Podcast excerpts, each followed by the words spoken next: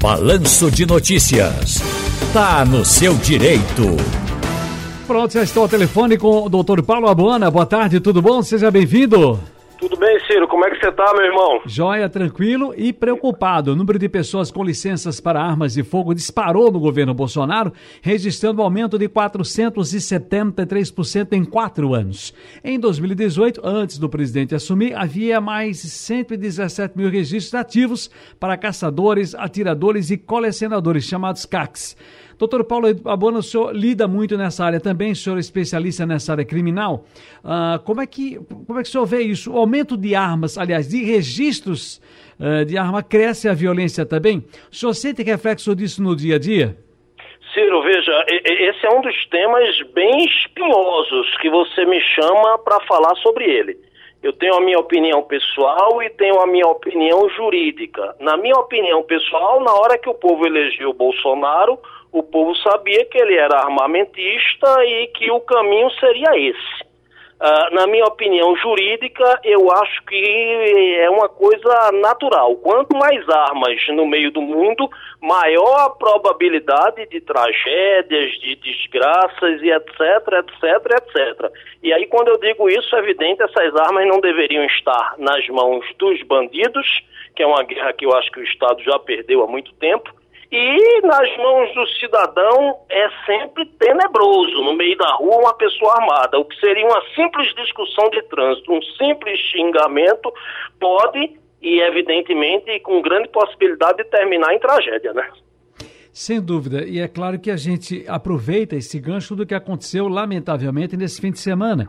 Sem falar de mortes acidentais por arma de fogo, recentemente, recentemente, tivemos, recentemente tivemos aqui um caso no Grande Recife, uma menina de 9 anos morta por um disparo de arma de fogo em um sítio na zona rural de Igaraçu. Aliás, eu quero aqui consertar, inclusive. Recentemente tivemos um caso aqui na região metropolitana do Recife, foi em Igaraçu, na zona rural. O tiro teria sido efetuado pela, pela irmãzinha de 8 anos. Os pais dessa criança ou dessas meninas são responsabilizados criminalmente, doutor Paulo?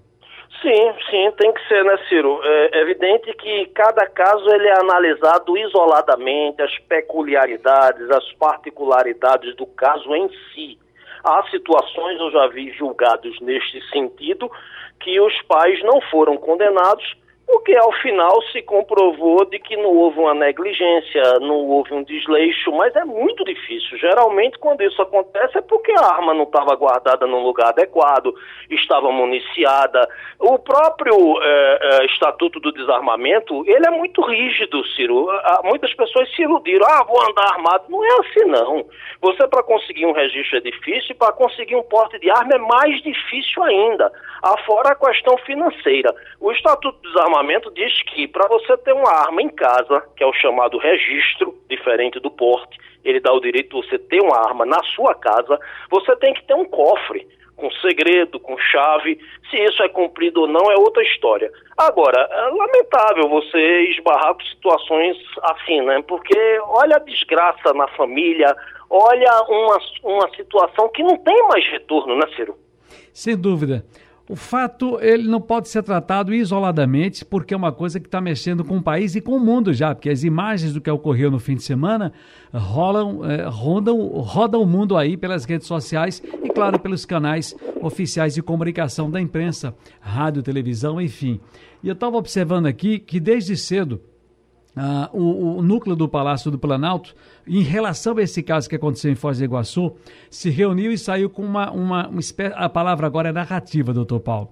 E aí Isso. saiu com essa narrativa dizer o seguinte, olha, é, é, a grosso modo é briga de cachaceiro, foi briga de ponta de rua. E a gente sabe que não é. Não é para culpar A, B ou C. A responsabilidade não é você chegar e simplesmente dizer a culpa é do Lula, a culpa, eu estava dizendo isso agora há pouco, a doutora Priscila Lapa aqui, a culpa é do Lula, a culpa é do Ciro, a culpa é do Bolsonaro, não, não é isso. É evidentemente que a gente apela que os líderes nos deem bons exemplos, como pais e mães, né, é, é, fazendo aqui uma linguagem de retórica, a criança não faz o que se manda, né, que se pede, a criança faz o que você está fazendo. É uma reprodução.